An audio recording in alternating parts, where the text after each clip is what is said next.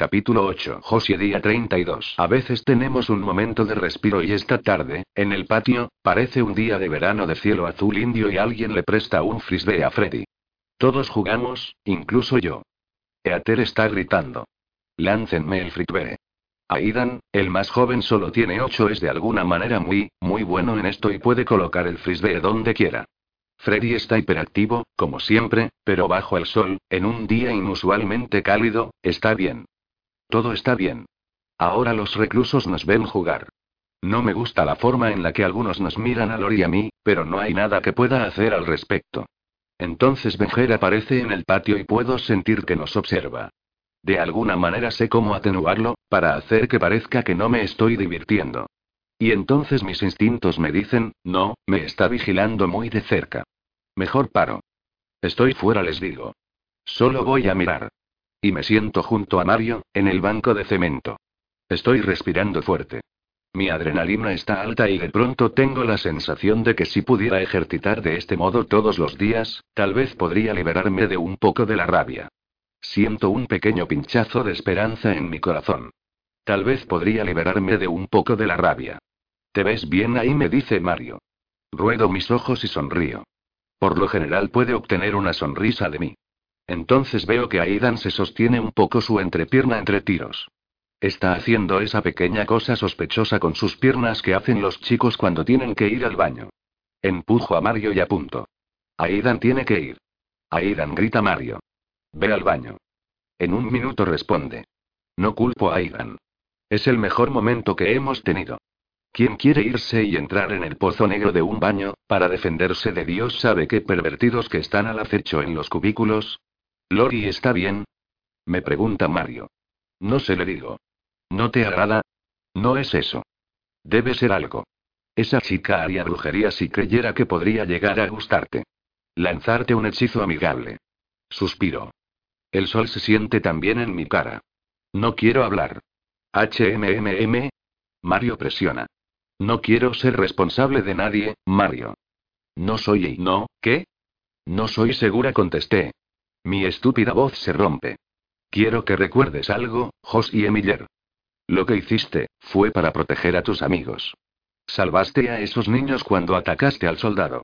Lo maté. ¿Qué? No solo lo ataqué. Lo maté, dije. Sí, bueno, lo mataste.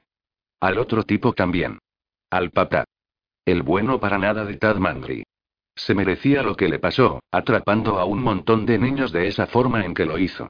Creo que cuando llegues a la granja de Nico, vas a dejar ir toda esa basura. Seguir adelante. Solo tenemos que sacarte de aquí. En mi bolsillo tengo la nota de Nico acerca de la granja. Él se la había dado a Mario, en caso de que de alguna manera Mario me encontrara. La nota está en un pequeño trozo de papel milimetrado. El papel es suave y está desgastado en los pliegues y bordes. A veces solo pongo mis dedos en él, solo lo toco para recordarme a mí misma que está aquí. En la letra cuadrada de Nico, dice. Josie, puedes confiar en este hombre. Reúnete conmigo en la granja de mi tío en New Orleans. Red Road. Te amo siempre. Sin importar qué. Nico, sin importar lo que hagas. Lo que hagas son las palabras no escritas. También no escrito. No importa a quién mates. Mantengo los ojos en mis zapatillas. De ninguna manera voy a permitirme sentir algo, en el patio. Benger está parado en la valla mirándonos. Salvaste a tus amigos. Eso es lo que cuenta. Tienes que dejar ir el resto. Miro mis pies para no ver la compasión en los ojos de Mario. A veces me hace querer romper cosas. Benger se pierde alrededor de excelencia y decido que puedo jugar de nuevo. El período del patio está a punto de terminar y el sol empieza a caer cuando de pronto Aidan le suplica a Freddy que vaya con él al baño. Y Freddy, por supuesto, se niega y Aidan empieza a correr al edificio y se hace encima. Deja de correr, horrorizado. Sus pantalones se vuelven marrón oscuro y hay un charco bajo sus pies en la cubierta de baldosas de cemento. Es cierto. La voz de Benger retumba por todo el patio. Mira lo que hizo tu chico. Y Mario ya está parado, cruzando hacia Aidan tan rápido como puede cojeando. Lo que no es rápido. Es viejo. Yo llego primero. Está bien, le digo a Aidan. Benger está sobre nosotros. ¿Qué edad tienes, chico? Se burla. Aidan lloriquea ocho a través de sus lágrimas. Ocho años y ensuciándote como un niño pequeño, ¿no te da vergüenza? Ahora mi pulso golpea en mi cuello. Está bien, dice Mario, acercándose, tomando respiraciones cortas y entrecortadas. Pequeño accidente. Lo solucionaremos. Mario pone una mano en mi hombro para estabilizarse. ¿El chico puede entrar y limpiarse? El período del patio casi termina, presiona Benjer. Puede esperar aquí con todos los demás. Le enseñará una lección. Un pequeño sollozo barra suspiro se atora en la garganta de Aidan. Su rostro está retorcido en miseria. Benjer es un imbécil sádico y desearía, desearía, desearía poder enseñarle a él una lección. Pero este desastre no puede permanecer en mi patio, dije Benjer. Lo limpiaré, dice Mario. Maldita sea que lo harás, grunde Benjer. Eres su padrino. No hay problema, dice Mario. ¿Puedo enviar a la chica por un trapo? Lo recomiendo, dice Benjer. Mejor que este charco se haya ido para la campana de la cena o están todos fuera. Ninguno de los niños puede soportar perder una comida.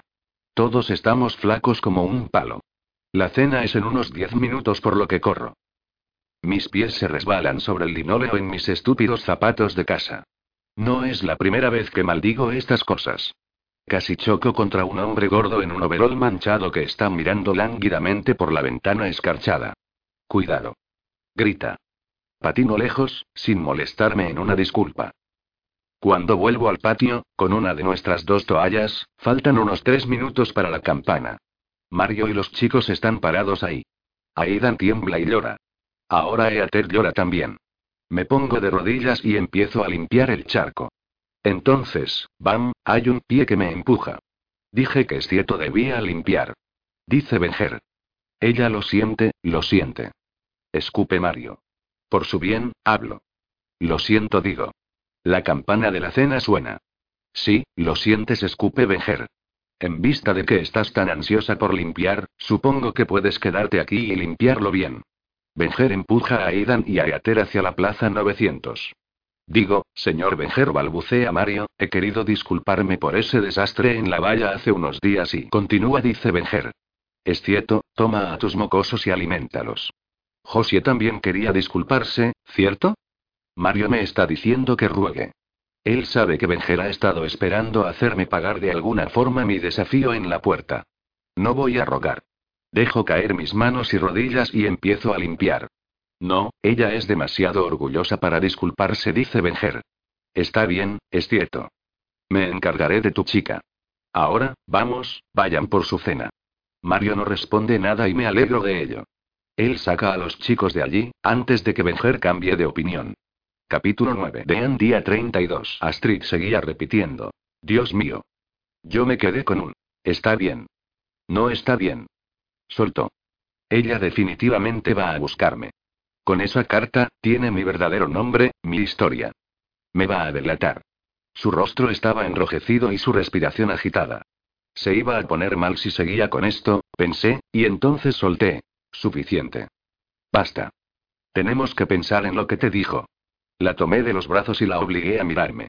Dijo que la mayoría de las mujeres se negaron al principio, pero luego cambiaron de parecer cuando supieron del dinero. Su expresión cambió a una de duda. Y dijo que las mujeres embarazadas que estuvieron expuestas, necesitan cuidados especiales, Astrid. Creo que deberíamos decirle la verdad y escuchar lo que tiene para decir. Necesitamos pensar en la salud del bebé. ¿Crees que no estoy preocupada por la salud del bebé? Ahora estaba enfurecida. Me recuesto en las noches y siento cómo se mueve. Y me preocupo sobre qué puede estar mal. Tan solo quiero ir a un lugar seguro. Pero es seguro aquí. Astrid apartó la mirada. Continúe. Es solo, que no creo que el ejército de los Estados Unidos se lleve a las mujeres sin su consentimiento. Sería totalmente ilegal, Astrid. Sería inmoral. Incorrecto. Esperé a que ella dijera algo como es ilegal que ellos mantengan a los tipos o encerrados en Missouri, ¿no fue inmoral que los Estados Unidos crearan esos compuestos en primer lugar? En lugar de eso, me miró a los ojos y dijo, quiero encontrar a Jaque. Yo echaba chispas. Buscamos a Jaque en el campamento y estaba enfurecido. Aquí estaba yo, apoyándola completamente, intentando ayudar a que se calmara, que razonara, y ella iba hacia Jaque en el primer desacuerdo. Tal vez Jaque tenía razón. Tal vez soy mandilón. Tal vez me rendía ante ella todo el tiempo. ¿Por qué otra razón me calla cuando intento razonar con ella? El hombre en cuestión, por supuesto, no estaba por ninguna parte. No estaba en el comedor. Afortunadamente aún servían desayuno. Me devoré un emparedado de huevos con dos rebanadas de tocino, mientras Astrid esperaba de pie irritada, golpeando su pie con impaciencia. Ella no quiso comer nada más que un plátano. Dijo que el olor del huevo le daba asco. Tampoco estaba en los jardines por lo que pudimos ver. Y tampoco en la sala de entretenimiento. Y de paso, tampoco encontramos a Alex y a Saalia. Finalmente, encontramos a la señora McKinley y a la señora Domínguez, con los niños, muy, muy lejos por el hoyo 11. Estaban construyendo una casa de juego entre los árboles que se encontraban a orillas del camino. Astrid. Dean. Gritaron todos los chicos menos Chloe. ¿Vieron la carta? ¿No es genial? Sí les dije a todos. Muy genial. Alex dijo que eso ayudará a encontrar a sus padres. Chilló Caroline. No puedo esperar para conocerlos. Mira nuestro fuerte. Dijo Max. Estamos construyendo una pared. Dijo Ulises, señalando una construcción de palos irregular apoyada en un gran árbol de arce. Muy genial, dije. ¿Qué pasa, mamá Junior? Le preguntó Henry a Astrid. No sé si es porque estaba embarazada, o porque si ellos tenían a su mamá grande, decidieron llamar a Astrid mamá Junior. Generalmente ella sonríe a esto, pero hoy no. ¿Han visto a Jaque? Les preguntó Astrid a las otras mamás. Sí, dijo la señora McKinley. Lo vimos en el desayuno. Dijo que iba a ir conmigo a la base de la Fuerza Aérea. Astrid agitó sus manos. ¿Está todo bien? preguntó la señora McKinley. Astrid apartó la mirada. Conocía esa expresión si ella empezaba a hablar, iba a llorar. Eso conmovió mi corazón. Un poco. Solo necesito hablar con él, dijo Astrid. Y yo estoy ayudando a Astrid a buscarlo. No puede evitarlo. O sea, yo cuido de Astrid y la ayudo a conseguir todo lo que quiera. Ese es mi trabajo. Hago lo que se me dice. Había sorpresa en la cara de la señora McKinley en cuanto oyó mi tono sarcástico. Ignórelo, dijo ella. Es un idiota celoso. Astrid se giró y se fue hacia la casa club. Había un servicio de transporte rumbo a la base de la Fuerza Aérea cada hora. La seguí. No necesitas venir conmigo, me dijo. Lo sé, le contesté. Entonces no vengas. Necesito hablar con Nico, de todas llenas. En parte era verdad. Pero la verdad fui porque, porque era un idiota celoso. Estaba preocupado por lo que Jaque pudiera decir o hacer cuando yo no estaba alrededor. Según lo que descubrió Alex, la razón principal por la que el campamento de refugiados se hubiera establecido en un campo de golf de Kitchener era por ser un área inmensa de espacio abierto que estaba cerca del Aeropuerto Internacional del Sur de Vancouver, el cual funcionaba temporalmente como base de las Fuerzas Aéreas de Estados Unidos.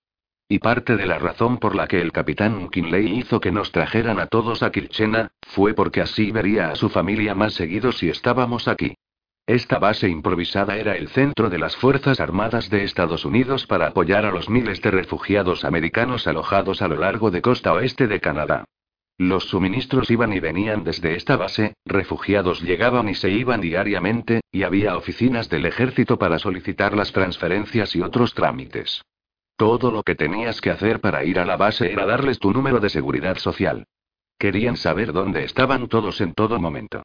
La seguridad era muy estricta en la base y la guardia patrullaba las orillas del campamento, así que supongo que no les preocupaba que nos escapemos. Me pregunto qué hará Astrid cuando se acerque el transporte. ¿Usará su propio número o el que inventó en las oficinas médicas? Estaba demasiado molesto para preguntar. Ella puso su número de seguridad social real en la hoja que le dio el conductor. Me miró y encogió sus hombros. Ellos saben todo lo demás sobre mí, me dijo. Estaba confiando en mí. Pero yo seguía demasiado molesto. ¿Qué piensa que dirá Jaque que sea diferente a lo que ya le dije? ¿No sería más amable o comprensivo sobre esto? ¿Qué es lo que quiere de él, ahora y en cualquier momento? En la base, no nos tomó mucho tiempo encontrar a Nico y al capitán McKinley, pero a Jaque no lo vimos. El capitán lucía molesto. Nico básicamente fue tras él como alguien que hace una inspección de equipo en un helicóptero tan grande. No necesitas aprobar mi plan para ayudarme, es lo que Nico discutía mientras nos acercábamos. No voy a arriesgar mi trabajo para ayudar a un chico de 17 años en una persecución absurda, escupió Kinley. Nico tenía 16 años, pero no pensaba corregirlo. Hola, chicos, dije cuando estuvimos cerca. ¿Jaque está con ustedes? Preguntó Astrid. Está visitando a alguien que conoce del área de transportes, dijo Nico.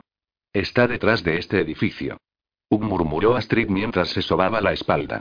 Lucía adolorida. Y dije. ¿Por qué no te sientas si yo voy por él? No. Iré yo.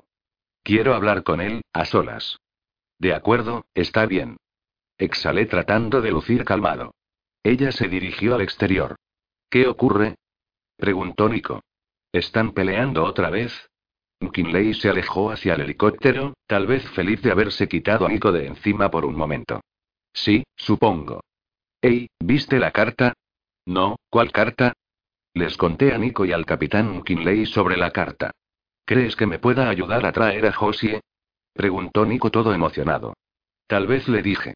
Apuesto que si atraemos a la prensa hacia Missouri, le mostramos que la chica presuntamente muerta de los 14 de Monument está en realidad adentro, podrían poner presión para liberar a Josie. ¿Qué piensa, capitán McKinley? Pienso que la publicidad ayudaría a transferirla aquí. Lo cual sería seguro y legal, dijo McKinley. Nico alzó las manos. El capitán McKinley dejó lo que estaba haciendo y fue al frente del helicóptero. ¿Cómo está Astrid? preguntó. Cara dice que no se ha sentido bien. Ha tenido algunos calambres. Hoy fui con ella a la clínica. No quería ir. Ahora se encontraba apoyado sobre la nariz del helicóptero. Ah, me callé. No quería contarle al capitán de las fantasías paranoicas que tenía Astrid sobre el ejército. Podría sentirse insultado. Ella escuchó algo sobre mujeres que estaban siendo presionadas para hacerles análisis. Esa fue la manera menos directa de decirlo. Pero se siente bien, tiene algunos calambres. La enfermera dijo que necesita más vitaminas y descansar. Pude ver al bebé en el ultrasonido. ¿No es maravilloso? preguntó McKinley. Me voló la cabeza. Recuerdo cuando vi a los gemelos, muy unidos. Brazos y piernas enredados. Una vez estaban chupándose los dedos. Los dos al mismo tiempo. Había un brillo en su rostro al recordar ese momento. Astrid volvió con Jaque. Ella lucía furiosa. Dean. Dijo Jaque, muy alegremente, y al instante vi que estaba borracho. Escuché que somos famosos. ¿Ya es mediodía? Pregunté. Nunca es muy temprano para un juego de cartas amistoso, farfulló. Y mira, gané. Tenía un puñado de dinero. Intentó poner un brazo alrededor de Astrid. No me toques, dijo ella gruñendo. Guau, guau, cálmate, dijo Jaque. Astrid, creo que deberíamos regresar, dije. ¿A dónde? Preguntó ella, con toda su frustración. No hay ni un lugar seguro para mí. Esa enfermera probablemente me está esperando en la tienda. De verdad insistí. Deberíamos irnos. No quería que hablara sobre la cosa del secuestro delante de McKinley. Nico. Astrid se giró hacia él, rogando. ¿Me llevarías contigo? ¿Me llevarías contigo para ir por Josie? Podemos irnos esta noche. Yo iré contigo. Nico no sabía qué decir. Pero el capitán McKinley dio la vuelta al helicóptero hacia nosotros. Astrid, ¿qué es lo que pasa? preguntó él. Hay una enfermera que sabe mi nombre, sabe que estuve expuesta y me estaba presionando para que autorice a los científicos del ejército a hacer experimentos conmigo y el bebé. ¿Estás segura y nadie quiere ayudarme? Todos creen que estoy siendo paranoica. El capitán frotó sus manos sobre su cara. Luego las bajó. Los llevaré, dijo el capitán. A los dos, esta noche. ¿Qué? exclamé. Se supone que volaré esta tarde, pero pediré unas horas más, dijo McKinley con una voz calmada, serena y mortalmente seria. Regresen a Kitchena. Empaquen sus cosas y despídanse. Espere un minuto, espere. ¿Qué? dijo Jaque. Ellos han estado trasladando mujeres. Por la noche nos dijo el capitán. Los he visto hacerlo, un par de veces. Pregunté sobre ello y me dijeron que no era de mi incumbencia y que las mujeres habían firmado el consentimiento, etcétera, etcétera. Astrid se balanceó sobre sus pies. Llegué a ella y tomé su brazo. ¿Pero? preguntó ella. Me he preguntado, si ellas dieron su consentimiento, ¿por qué iban todas drogadas? Acordamos con el capitán que pasaría por el hoyo 11, donde estaba el fuerte de los niños, alrededor de las 10 de la noche. En lo que no podíamos ponernos de acuerdo era en quiénes íbamos a ir. Capítulo 10. Josie día 32. Querías limpiar, dice Benjer. Entonces limpia. Claro, por supuesto, para limpiar limpiar apropiadamente un charco de orina del piso del patio querrías un balde y un trapeador. Una esponja. Agua caliente. Un poco de Mr. Clean, tal vez, o al menos algo de lejía. Mejor aún, empezar por barrer primero la suciedad, así no se armaría un pastel dentro del balde. ¿Y qué tengo? Tengo una toalla sucia. En nuestro primer día, Mario me dijo el mantra de cuatro palabras para sobrevivir. Mira abajo. Parece tonta. Dijo que me mantendría con vida en las virtudes.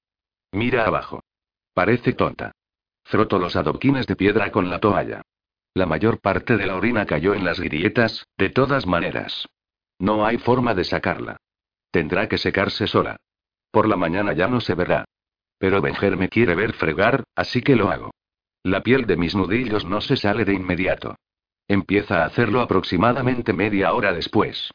Tengo que ser más cuidadosa. De alguna forma los cables en mi cerebro están en mal estado. Las cosas ya no duelen de la forma en que solían hacerlo.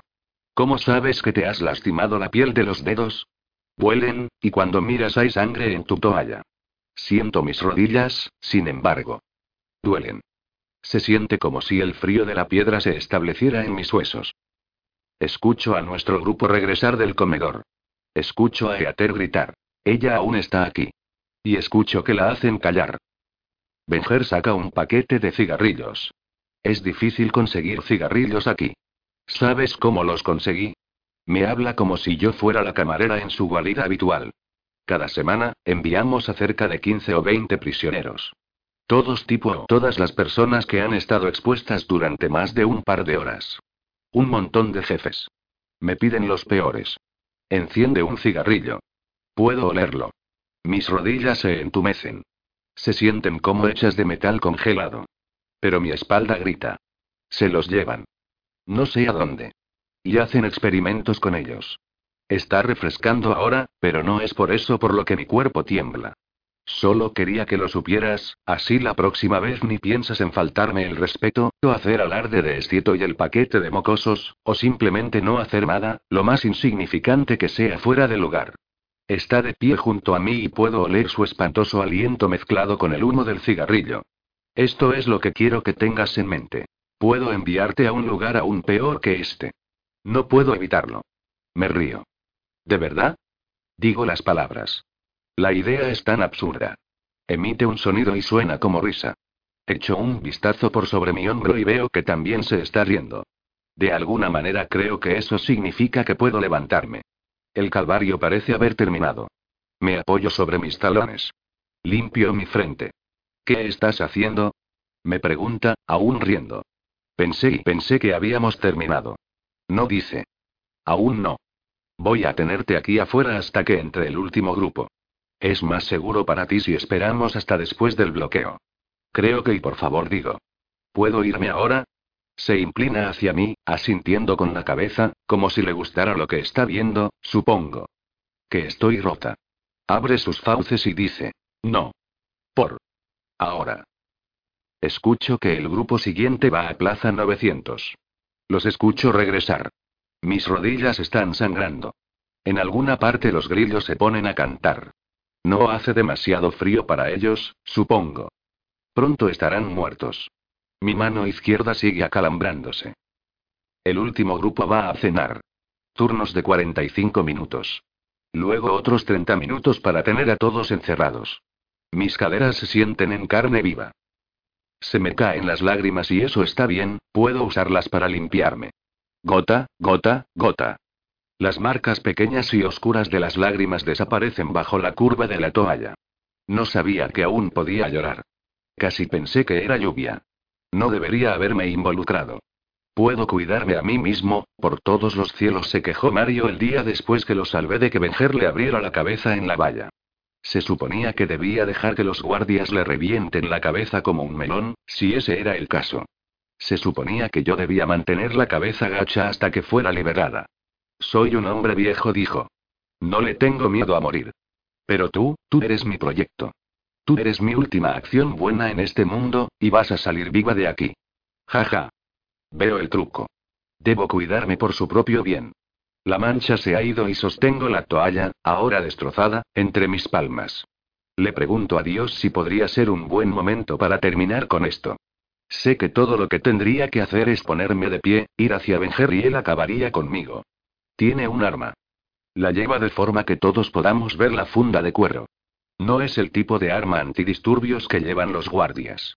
Esas son armas grandes semiautomáticas cargadas con dardos tranquilizantes. La de Benjer es una pistola cargada con balas de verdad. Dios, rezo. Dame una señal para saber si debería terminar con todo esto. No hay señal. Dame una señal para saber si no debería hacerlo. Debo haber murmurado en voz alta. ¿Qué has dicho? Pregunta Benjer. He dicho, Dios, por favor dame una señal para saber si no debería terminar con esto. Me siento sobre los talones, sosteniéndome cara mojada entre mis manos. Benjer se inclina y me agarra por uno de los nudos de mi pelo. Tira para arriba y quedo sobre mis rodillas con el cuello tenso. Creo que sientes mucha pena por ti misma, dice. Tal vez ahora estés pensando, este idiota de Benjer, va en serio. Lo dice en serio. Tal vez no debería presionarlo más, comienzo a temblar. Y el pobre diablo piensa que estoy temblando de miedo. No, mi sangre va en aumento y me estoy conteniendo de tratar de matarlo. Maltratada, sangrando, estrujada como estoy, quiero envolver mis dos manos alrededor de su cuello y apretar. Disculpe, señor Benjer, llega una voz y el sonido de tacones por el patio. ¿Es esto realmente necesario? Benjer suelta mi cabello y me caigo hacia adelante, sobre mis nudillos sangrantes. Ha forzado a esta joven a fregar este mismo sitio desde que fui a hacer mis rondas, hace dos horas. Puede parecer inofensiva para usted, doctora Neyman, pero es realmente un animal. Me resulta difícil de creer. Está empeorando la situación, señora, quiero decirle. Solo déjenos. Casi ha terminado. Ya casi termina, ¿verdad, Josie? Me pregunta Benjer. Asiento. Cabeza agacha.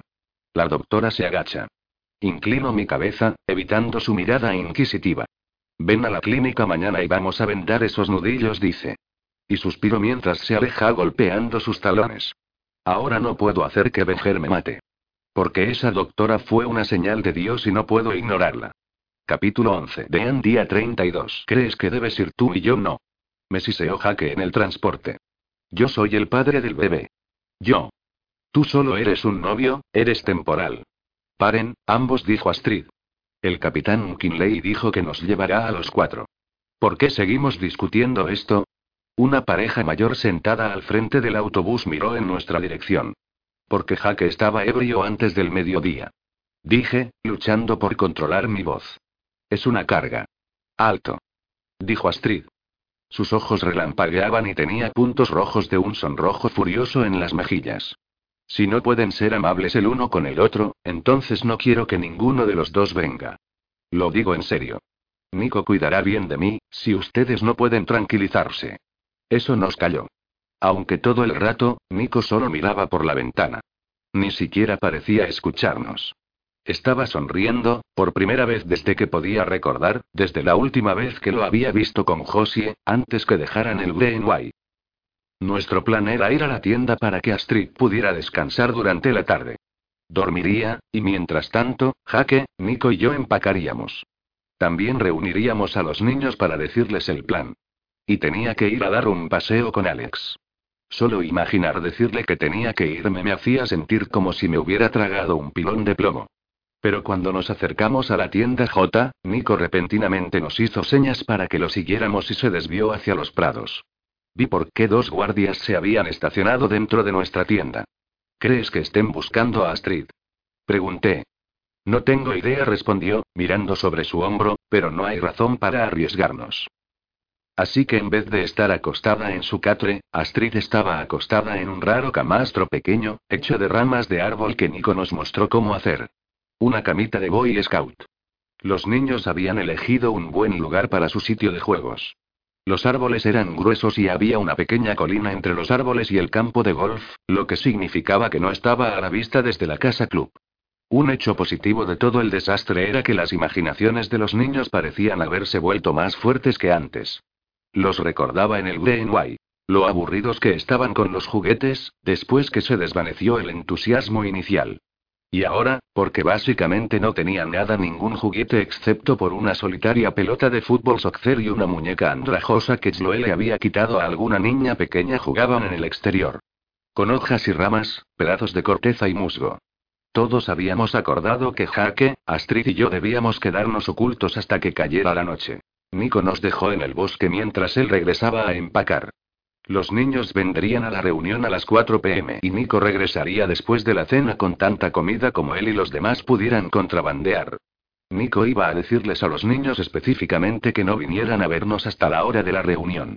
No quería que hubiera un montón de idas y vueltas durante las horas en las que todos normalmente esperaban formados los listados o veían la película de la tarde. Aunque había una excepción. Alex. Le dije a Nico que me mandara a Alex. Necesitaba decirle a solas. Vino dando brincos por el pasto, periódico en mano. ¿Qué piensas? preguntó. Entonces vio a Astrid acostada en su cama de ramas. Jaque estaba sentado en el suelo, garabateando una nota de despedida para su papá. ¿Qué pasa? ¿Qué están haciendo aquí, chicos? Lo tomé del brazo. Vamos a caminar, le dije. Hola, Alex Jaque arrastró las palabras, ¿qué tal te va? ¿Viste la carta? Le preguntó Alex, levantándola. Aún no hemos tenido ninguna llamada, pero hay una mujer agradable en la oficina que me prometió hacerme saber tan pronto tengamos una, Jaque aceptó el papel. Genial, hombre. Vamos a caminar, repetí. Astrid estaba dormida y no quería que se despertara y le dijera a Alex algo malo sobre la carta. No hasta que pudiera explicarle lo que le había sucedido a Astrid. Su primera respuesta fue la que cabía esperarse. ¿Qué? Se lo expliqué otra vez. Que la carta había identificado a Astrid como una embarazada o que había estado expuesta múltiples veces, y que Astrid tenía miedo que se la llevaran para hacerle pruebas contra su voluntad y que el capitán Kinley básicamente estuvo de acuerdo. Fue horrible observar cómo decayó su expresión. Como ver a un niño que había hecho el desayuno del Día de las Madres, darse cuenta que había incendiado la casa. ¿Qué dijo exactamente el capitán Kinley? preguntó. Dijo que ella debía irse de aquí, esta noche. ¿Pero qué dijo sobre las pruebas? ¿A dónde están llevando a las mujeres? No creo que sepa, pero confirmó que drogan mujeres embarazadas y se las llevan. En realidad eso es todo lo que ella necesitó escuchar. Wow dijo, eso es serio. ¿A dónde va a ir? MMMMMM. Ahora la parte dura. Nuestros pies crujieron sobre las hojas durante un momento, mientras yo intentaba pensar cómo decirlo. Y supongo que la pausa en sí transmitió la información, porque dijo. No. Me sujetó por el brazo. No puedes ir con ella. Tú y yo hicimos una promesa de permanecer juntos. Y ahora y ahora nuestros padres van a encontrarnos, Dean. Gracias a la carta y tengo que ir, le dije, no puedo dejar que vaya sola. No estará sola. Estará con Nico. Nico va en una misión de rescate. Jaque debería ir. Él es el padre del bebé. Fuimos a buscarlo hoy. ¿Sabes dónde estaba? Estaba ebrio en un juego de póker. Como a las 10 de la mañana. Es un desastre total. No la mantendrá a salvo. Alex balbuceó. Todo lo que necesita hacer es llegar a algún lugar seguro. Nico puede dejarla con Jaque en algún motel y solo escucha el plan. Astrid, Jaque, Nico y yo vamos a ir ahí. Eso es estúpido. Todos vamos a ayudar a Nico a llegar a Mitchell, que está de camino ahí. Odio este plan. Está camino a Pensilvania. Entonces todos nos reuniremos en la granja del tío de Nico. Y cuando esas llamadas empiecen a llegar, por la carta, puedes decirle a nuestros padres que nos encuentren ahí. Esa era la parte que creí podría gustarle. ¿Te vas a volver un fugitivo, solo porque el capitán Kinley tiene un miedo infundado contra los científicos? No somos fugitivos, simplemente nos vamos de aquí.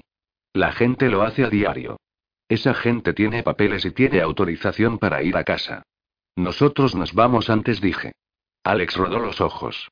Mira, se llevaron a otra mujer embarazada de su cama, durante la noche. Su hermana nos lo contó. Entonces el capitán Kinley se pone todo histérico sobre que quieran a Astrid. Está sucediendo algo malo y no podemos permitir que Astrid se vea involucrada. Alex se detuvo y plantó los pies en el piso. Te he escuchado los últimos días decirle a Nico lo tonto que sería ir por Josie. ¿Qué hay de las corrientes? ¿Qué tal si son reales? ¿Y ahora vas a ir con él? Tenemos al capitán Kinley para ayudarnos. Dice que nos acercará todo lo que pueda. En realidad no es tan peligroso. Voy a ir para mantener a salvo a Astrid y para llevarla a la granja. No vamos a arriesgarnos, para nada. Una hoja de maple, naranja como flama, aterrizó en su cabello. Odio dejarte, Alex. Sabes que sí. Tenía la vista baja. Le quité la hoja. Pero la amo, tengo que cuidar de ella. Ella no te ama de la misma piedra. Protestó Alex.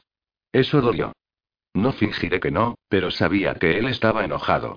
Alex, mira, Jaque es un borracho y a Nico solo le preocupa llegar con Josie. Astrid tiene calambres. Es obstinada y no descansa suficiente. Necesita a alguien que cuide de ella y ese soy yo. Yo soy el chico adecuado, es mi trabajo. El rostro de Alex se arrugó. No quiero que vayas. No quiero volver a estar lejos de ti. Lo abracé contra mí y él lloró en mi camiseta. Lo siento, dije, pero ya verás, nos encontraremos en Pensilvania. No es gran cosa. Ya verás, todos estaremos juntos en la granja. Un día atrás, quería hacerle algunos hoyos a su sueño para dejar entrar la realidad. Ahora estaba usando su sueño contra él para convencerlo de que me dejara ir. Cuando regresamos, Nico estaba allí con los niños pequeños. Parecían encantados de que hubiéramos mostrado interés en su sitio de juegos. Henry estaba sentado junto a Astrid, sobre su camastro de palos, con las manos en el vientre de ella. Y Sloe estaba del otro lado. Sloe acunó con las manos el vientre de Astrid. Hola. Dijo. ¿Puedes escucharme, bebé? Patea si me escuchas. Vamos, Sloe dijo Astrid, dame un descanso. Sí, añadió Max. No querrás asustar al bebé, o saldrán al vino. Max estaba usando la navaja de bolsillo de jaque para afilar un palo como estaca. ¿Un albino? preguntó Sloe. Sí, un bebé sin cabello y con ojos rosas. Nosotros no teníamos cabello cuando nacimos, dijo Caroline, ¿somos albinos? Chicos, es albinos, dijo Astrid. El albinismo es causado por una mutación genética, intercedió Alex. No tiene nada que ver con asustar a una mujer embarazada.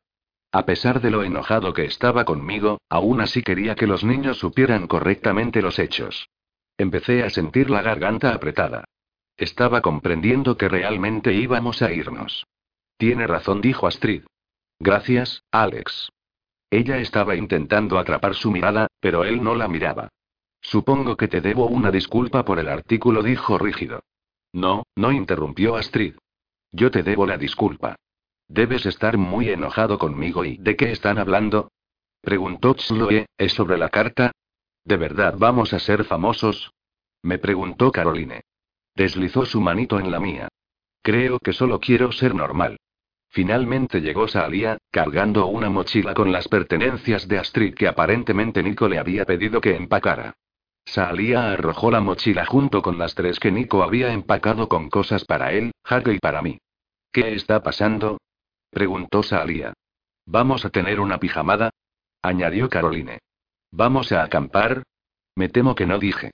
Nos hemos enterado que algunos científicos quieren llevarse a Astrid para hacerle pruebas.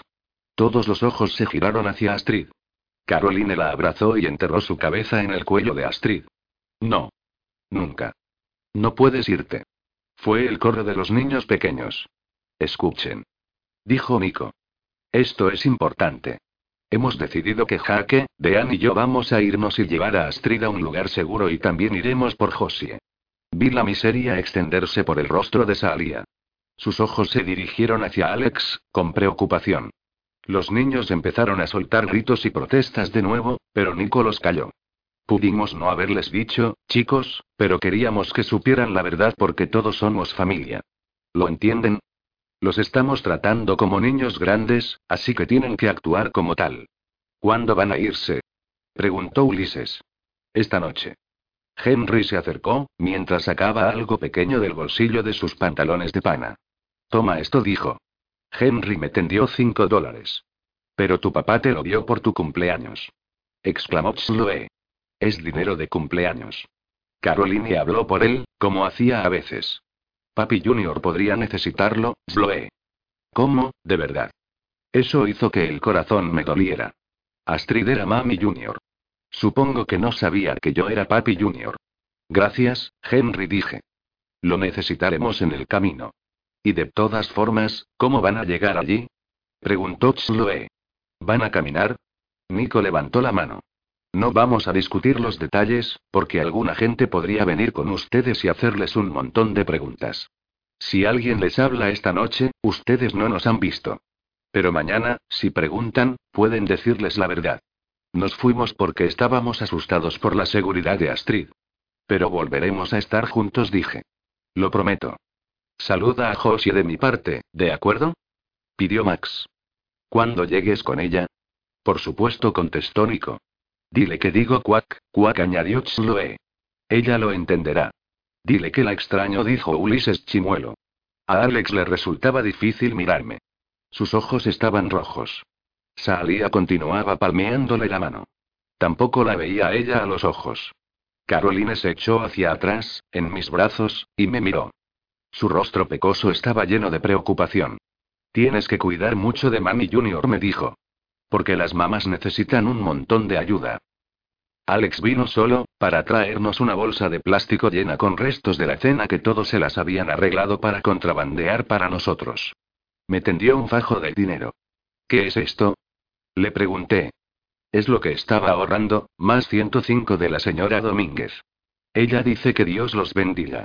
Alex apartó la mirada, sobre los campos, hacia el cielo azul oscuro. Había al menos 300 dólares allí. Ey, no tienes que darme todo el dinero que has ganado, dije. Había trabajado duro arreglando pequeños aparatos electrónicos para la gente. Tómalo, espetó. Es solo que me siento mal y, Dean, te daría cada centavo que he ganado durante toda mi vida para mantenerte a salvo. Esto les comprará comida, agua y gasolina. ¿Quién sabe lo que van a necesitar? Lo siento, dije, por centésima vez. Llega allí a salvo, me dijo. O nunca te perdonaré. Lo digo en serio, si mueres allá afuera, o no apareces, voy a ir por ahí el resto de mi vida diciéndole a la gente que mi hermano era un imbécil. Estaba actuando rudo, cubriendo el dolor, y realmente empecé a odiarme a mí mismo. Alex se fue a zancadas por el pasto, hacia la ciudad de tiendas que era nuestro hogar. Después de eso, fue duro esperar. Seguía preguntándome si estaba haciendo lo correcto. ¿Era estúpido irme? ¿Qué pensarían mis padres? Intenté canalizar a mi padre, él se conducía de manera tan lógica, ¿qué diría él sobre mi elección? Cuando pensé en mamá, la garganta se me cerró. Ella querría que protegiera a Astrid, ¿no? Me recargué contra un pino.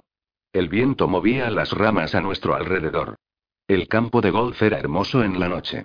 El capitán Kinley vendría pronto por nosotros. Astrid vino y se recargó contra mí. Jaque estaba durmiendo en el camastro de Astrid y Nico estaba sentado más cerca del camino, esperando al capitán. Tengo que pedirte una disculpa, dijo Astrid bajito. La miré de reojo. Traía puesta mi vieja gorra verde y un suéter irlandés blanco que no le cubría por completo el vientre. Su aliento hizo una pequeña nube cuando habló. La razón por la que antes quería encontrar a Jaque y me tomó de la mano. Es porque iba a pedirle que me llevara a Texas. Lo asimilé. Se sintió como un golpe en el estómago. Cerré los ojos y me llevé una mano al rostro. Estaba asustada y no me estabas tomando en serio y estaba desesperada, dijo, soltándolo en confesión. Sonaba triste, preocupada, dolorida por herirme. Pero tan pronto lo vi, deseché ese plan, dijo, casi rogándome. Lo siento. Es hora, dijo Nico. Vamos, chicos. Mi corazón se sentía como si un puño con guante de hierro lo estuviera apretando. Por favor, no te enojes, suplicó. Sí te amo, de verdad. Y estoy asustada de ir sin ti. La sujeté, tal vez más bruscamente de lo que tenía intención, y la besé en la boca. Yo también te amo. Y no hay forma de que te dejara ir sin mí, le dije. Capítulo 12. Josie día 32. Te tomaste el tiempo suficiente, pero conseguiste limpiar el desastre, dijo Benger. Como si pudiera ver la mancha en la noche oscura. Como si la mancha no se hubiera secado hace dos horas. El último turno había regresado de la cena. Había sonado la alarma de las nueve. Regresa a tu habitación, ahora me ordenó. Las luces se apagan en un momento. No pude levantarme, no al principio. Mis articulaciones estaban demasiado heridas, demasiado frías. Me arrastra y me pone de pie, e incluso entonces, no puedo mantener mis rodillas firmes y soportar mi peso. Benger me libera y me tambaleo, tratando de no caerme de nuevo. Una pequeña chispa de conciencia debió haber capturado su corazón negro y canceroso porque sus ojos parparean hacia los míos, y se aleja. Tal vez esto parece fuera de lugar para ti, dice. Pero cualquiera que te vio limpiando aquí sabe que no toleraré desobediencias de ninguno, hombre, mujer o niño. No había nada que podías decirle a un hombre tan estúpido que piensa que el castigo publicitado a una chica de 15 años le ganaría respeto ante los ojos de las personas. Y tengo cosas más importantes en las que pensar. Hay un toque de queda y se supone que todos deben estar encerrados con llave en sus cuartos antes de las 9 pm, y usualmente lo estaban. Pero desde los motines, algunas de las puertas no funcionan bien. Existe la posibilidad de que tropiece con algunos animales en el pasillo de los hombres. Benjer abre la puerta de enfrente para mí y la mantiene abierta. Supongo que vacilo. Adelante, dice él. Todos están encerrados por la noche. Pero algunas de las cerraduras están rotas, digo. Oh, por el amor de Dios. Benjer toma mi brazo y me empuja a través del vestíbulo. En el vestíbulo de entrada, donde los coeditores habían checado su correo y se habían reunido para ver en vivo los eventos de la ficha grande, hay dos tipos que se ven desagradables y que están sentados en cuclillas contra la pared, intercambiado un cigarrillo. Benjer me empuja y dice: Ustedes dos dejan a esta chica en paz, solo está de paso. Ambos me miran. Uno de ellos sonríe. Sí, señor, dice el otro. Veo que perdió sus dos dientes superiores. Me voy al borde del pasillo mientras Benjer se da la vuelta para irse. Si estos son los únicos dos tipos, puedo correr más rápido que ellos y esperan hasta que Benjer se ha ido. El flaco repugnante abre la boca. Espero a que me diga algo feo. En lugar de eso le grita. Conejo. Conejo en el pasillo. Mi corazón empieza a martillar y la adrenalina de bombear. Mis articulaciones de inmediato se lubrican. Los músculos están listos para brincar. Sangre o viene a mi rescate. Gracias, compuestos de guerra biológica, la inyección de energía para mejorar en los deportes que llevo en mi adna ahora y por siempre. Me deslizo a la carrera por el pasillo. Los dos detrás de mí vienen pesadamente gruñendo como muertos vivientes. Conejo en el pasillo. Repite el primero. La mayoría de las puertas están cerradas, y por dentro escucho a los hombres sacudiendo las palancas, tratando de salir. Pero hay algunas puertas abiertas y varios hombres vienen frente a mí desde sus cuartos dando bandazos. Uno de ellos es sudoroso y calvo, y mueve sus enormes manos como si ya estuviera atrapada por ellas. Despacio, chiquita arrulla. Déjala en paz, dice un hombre que sale de otro cuarto frente a mí. Solo es una niña. Cállate, Patco gruñe uno de los hombres detrás de mí. El hombre llamado Patco agarra al más pequeño de los dos tipos frente a mí y ese es mi momento para empujar hacia adelante.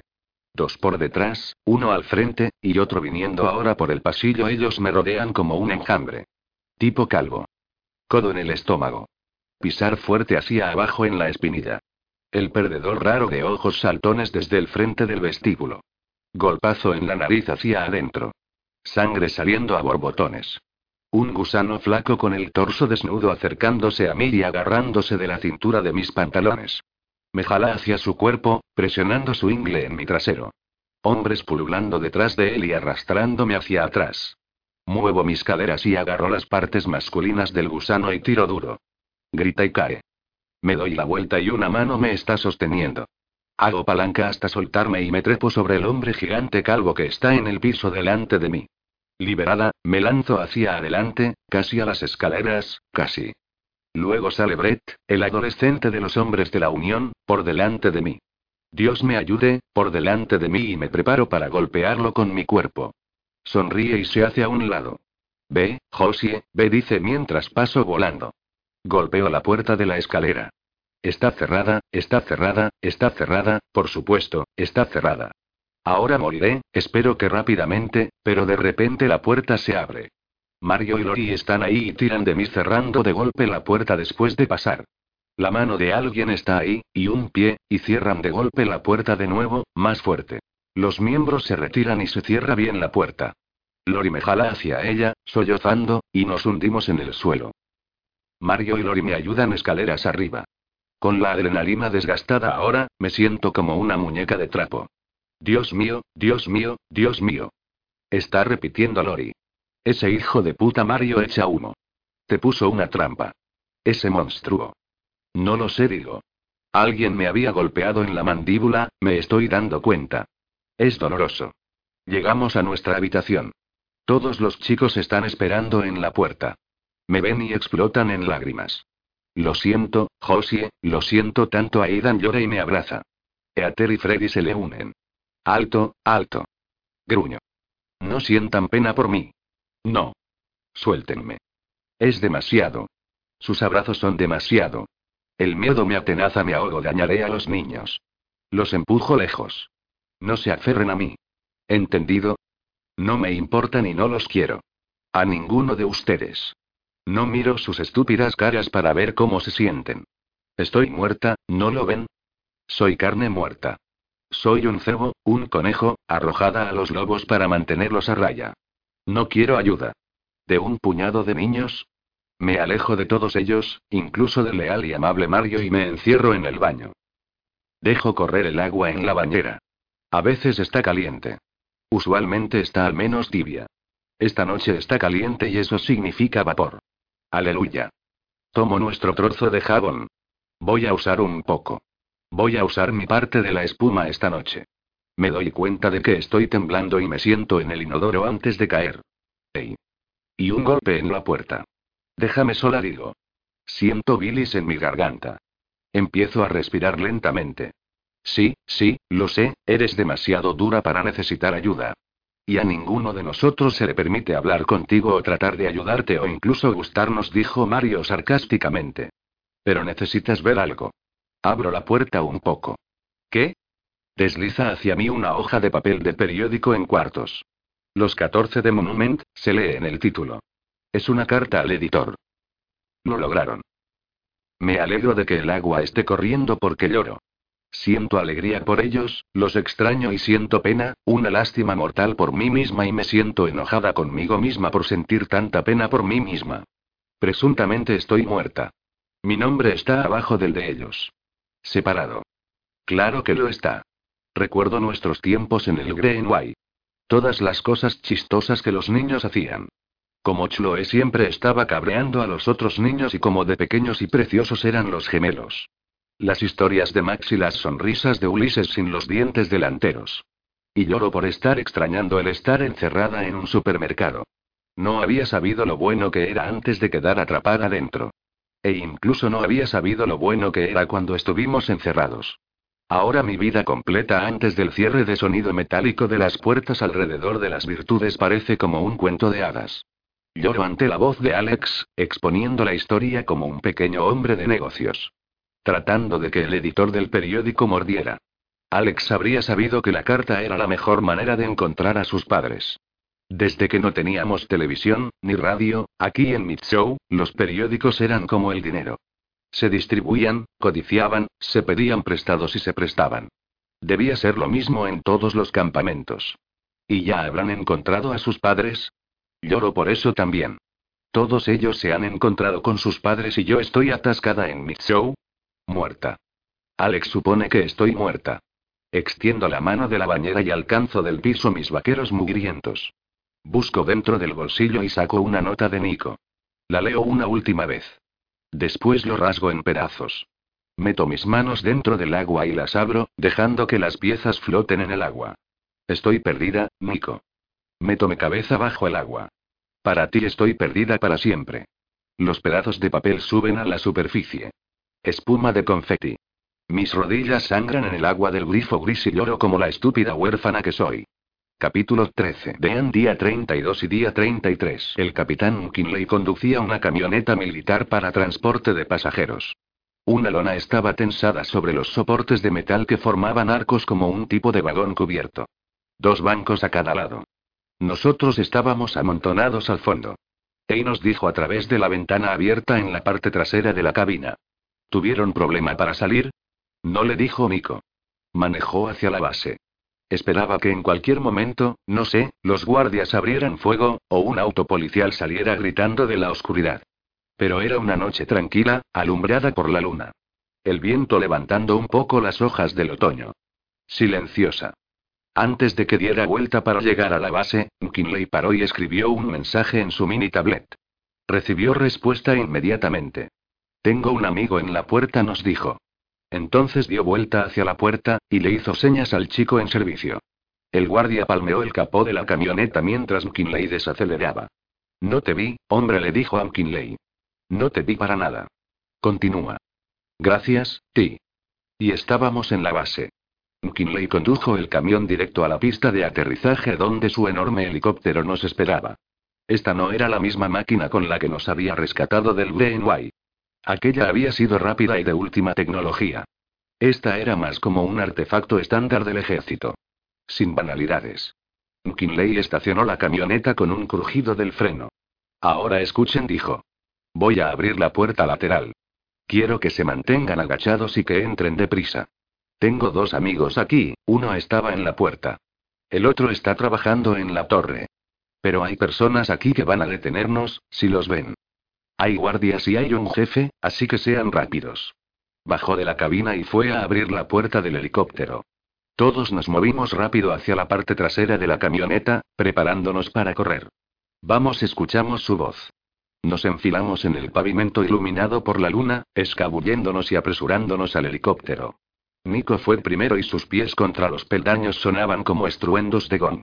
Miré alrededor, seguro de que los soldados habían escuchado. No. Uno por uno nos enfilamos hacia dentro del helicóptero, donde estábamos todos amontonados. No había dónde ir. Jesús, muévete.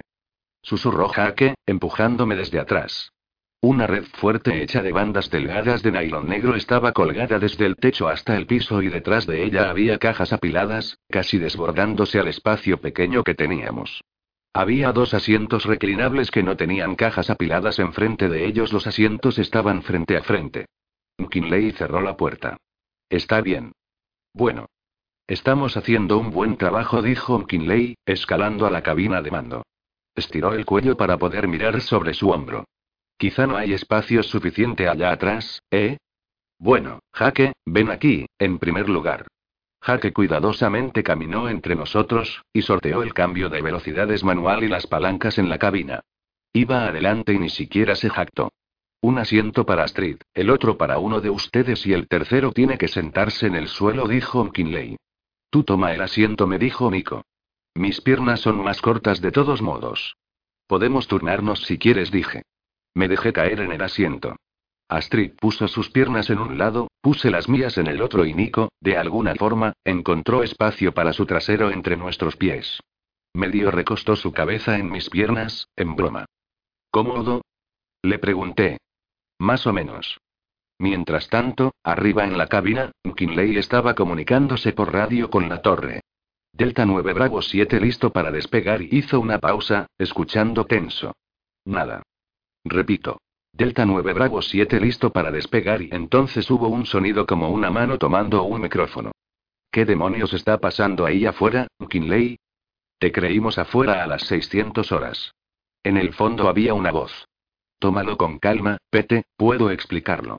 McKinley maldijo en voz alta y golpeó el tablero. Lo siento, Pete dijo McKinley.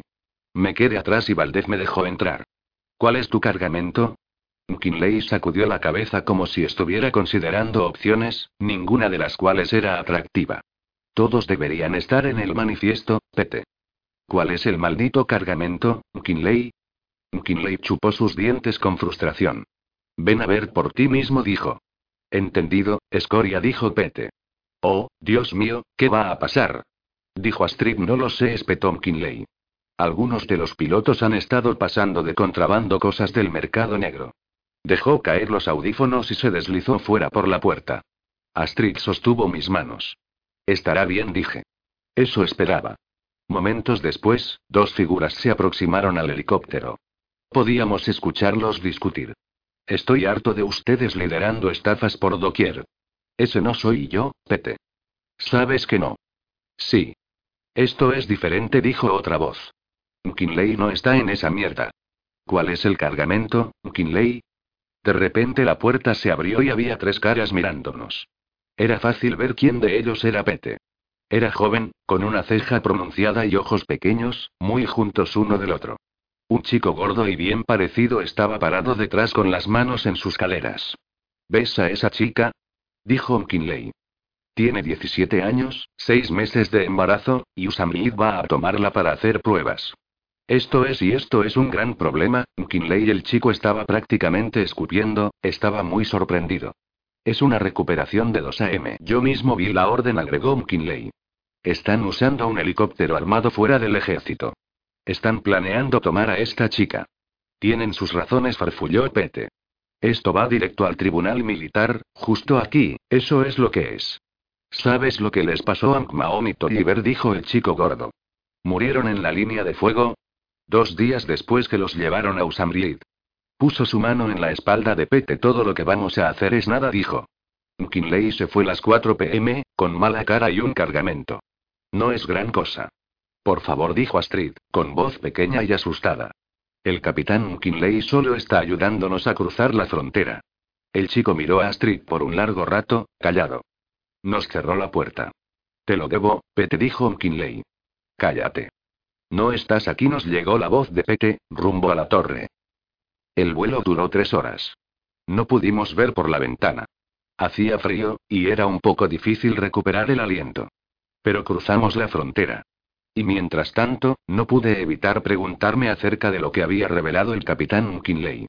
Él había visto una orden para el traslado de Astrid. Habían estado persiguiéndola, ¿Habíamos huido a tiempo? En menos de cuatro horas estábamos aterrizando en la base de la Fuerza Aérea Lewis McChord, en el estado de Washington. ¿Vas a tener problemas? Le preguntó Astrid al capitán McKinley tan pronto como apagó el motor, que había estado imposiblemente ruidoso, demasiado ruidoso para hablar. No lo sé, dijo. ¿Era verdad? Lo que dijiste de que ellos tenían un plan de para llevarse a Astrid. Pregunté. Chicos, este no es el momento para preguntas. Justo ahora, tengo que sacarlos de esta cabina. Un amigo mío llamado Roufa va a venir. Al menos, espero que lo haga. McKinley sacó su cartera.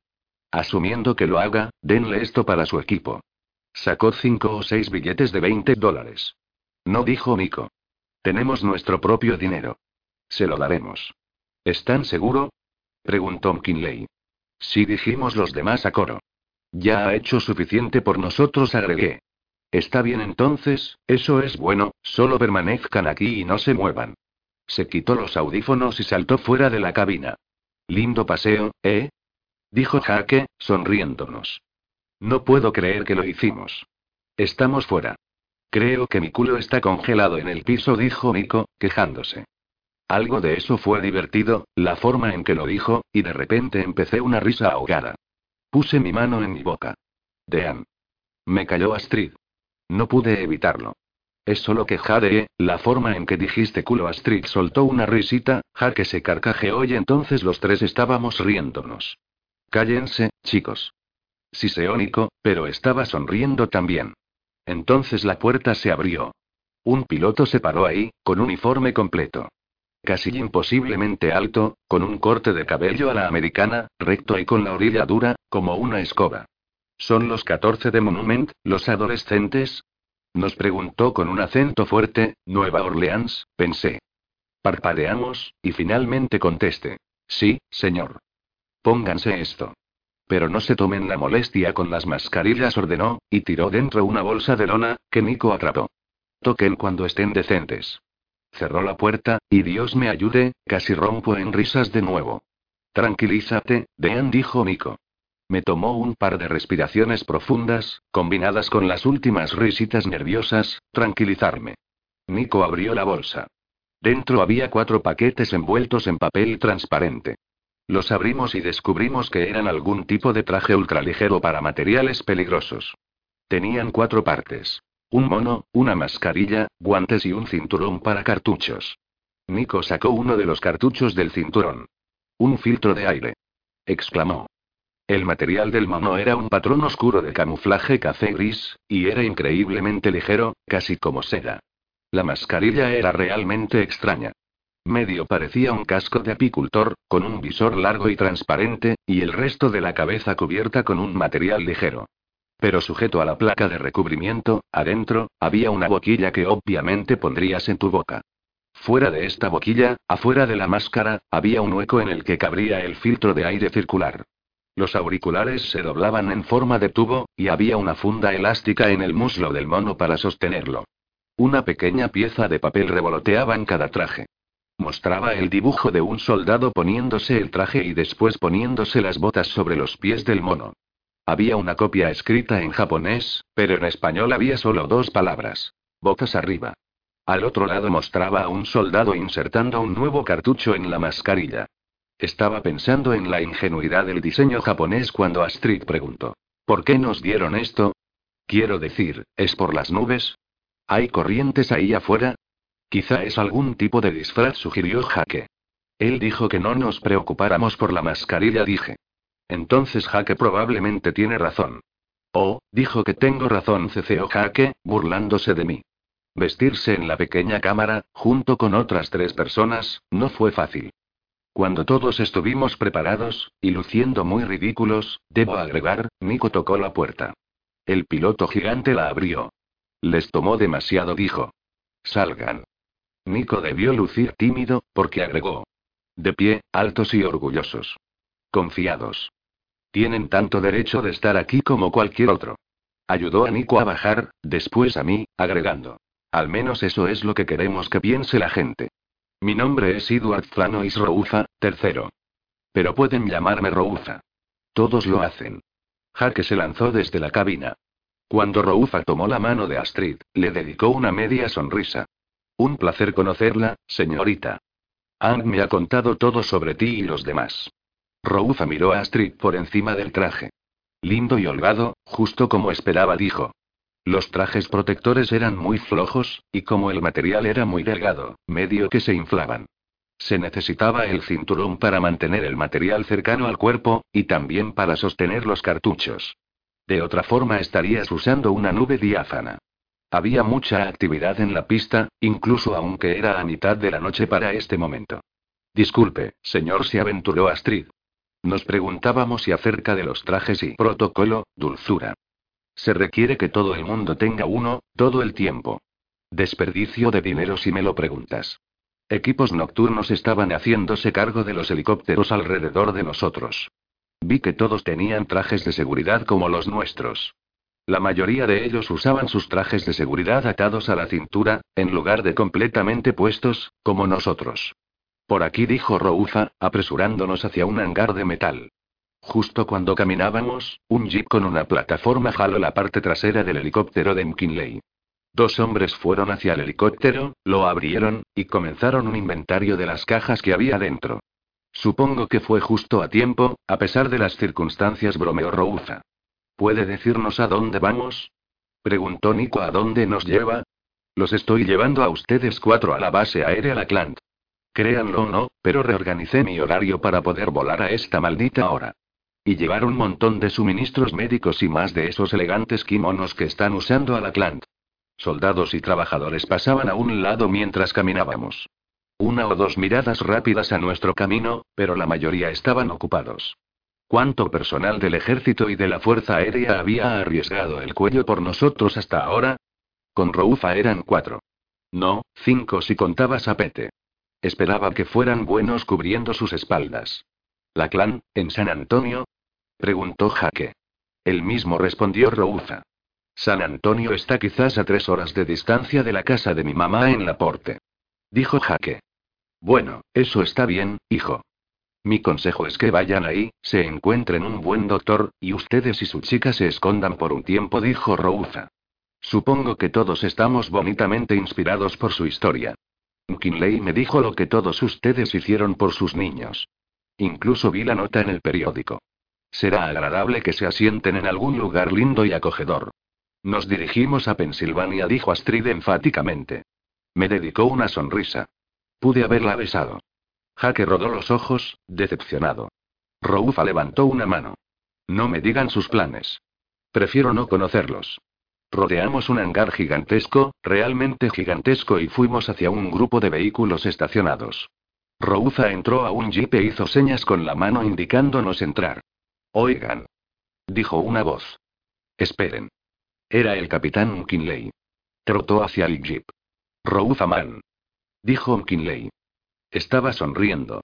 Los dos hombres se abrazaron. No puedo agradecerte lo suficiente por esto, dijo McKinley.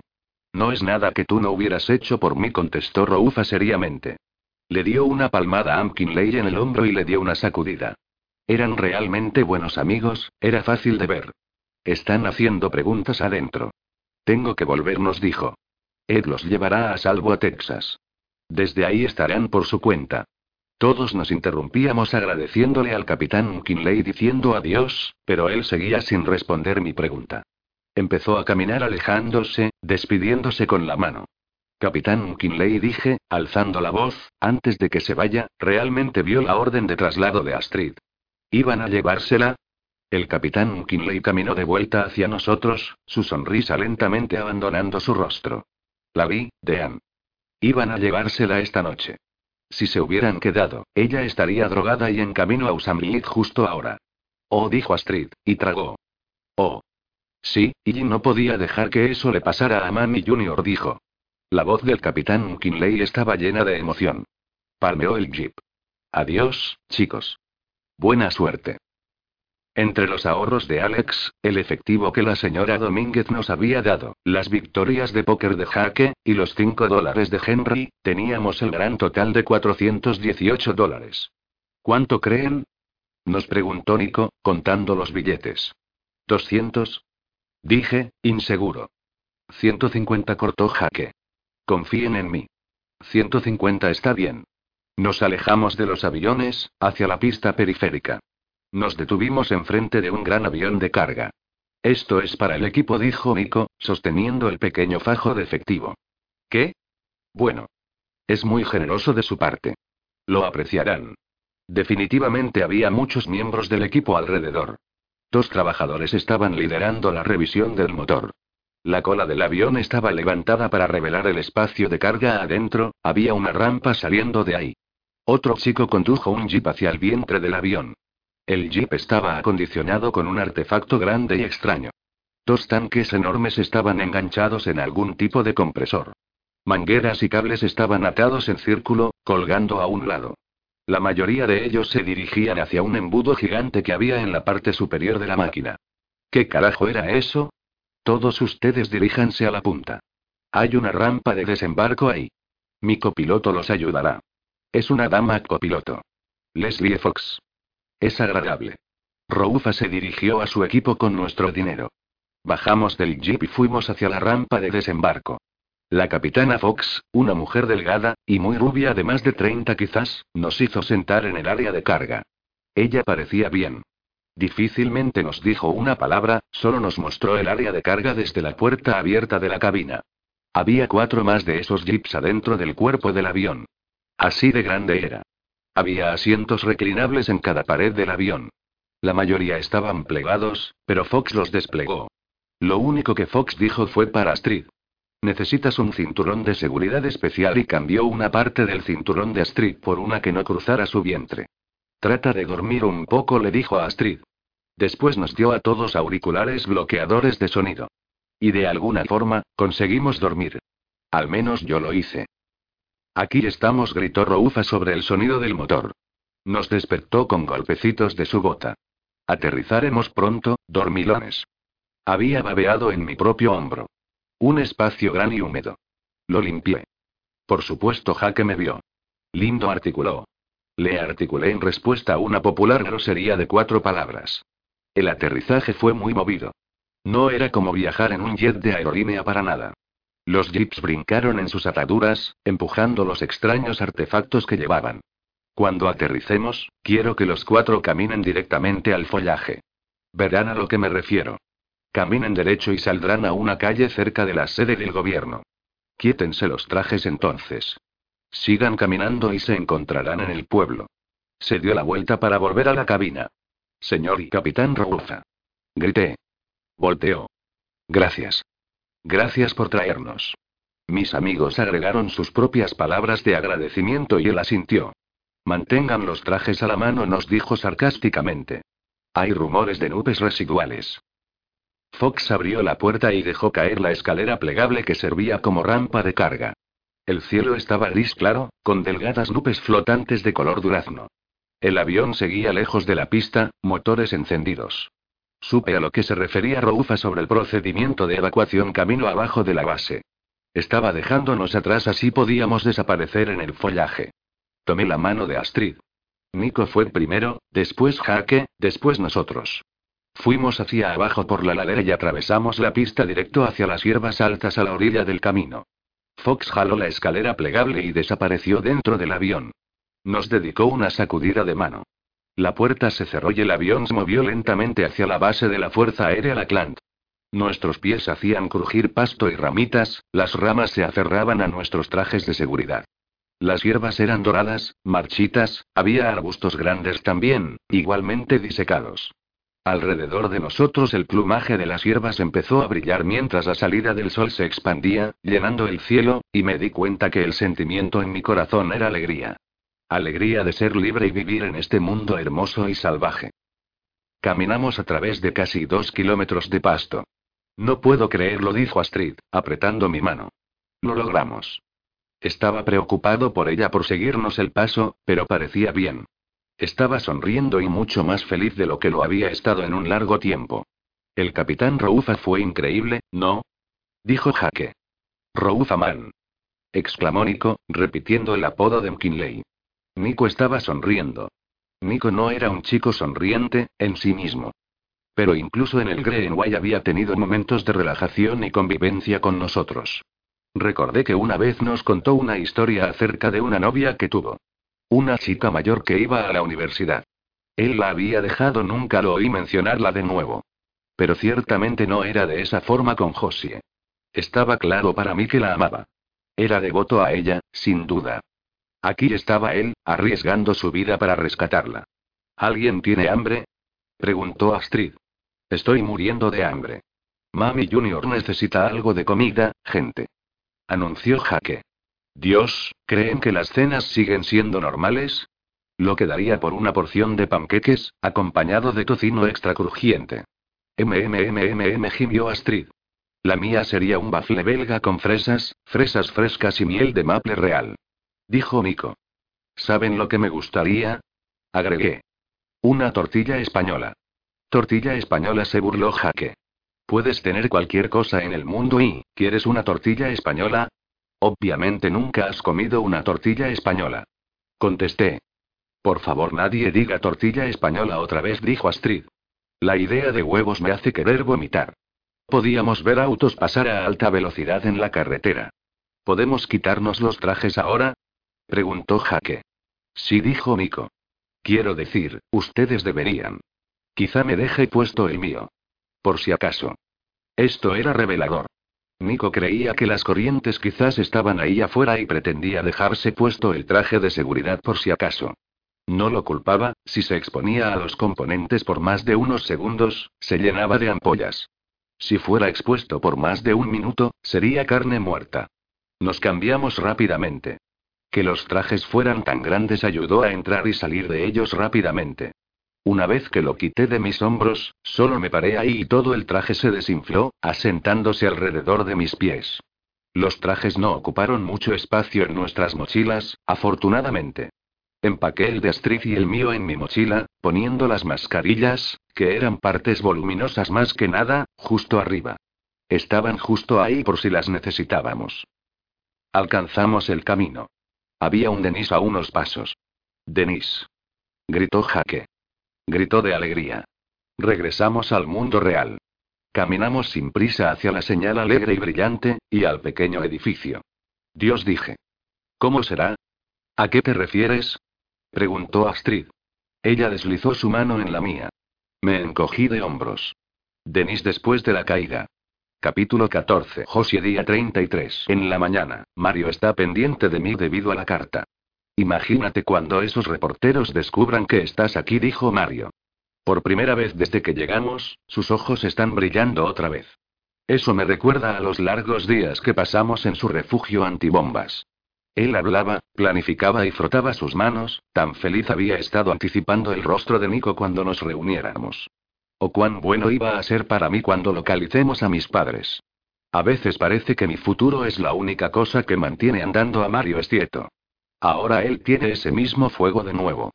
Quiere obtener la atención de los reporteros. Nosotros podríamos distraerlos si tú empiezas a hablar. Deberías decir, soy Jos y Emiller, del artículo sobre los 14 de Monument. Tan alto como puedas. Una vez que ellos descubran que estás aquí, van a publicarte. Una noticia de interés especial, absolutamente. El poder de la prensa. Se te cree muerta. Ellos aman esas cosas. Los niños están escuchándonos.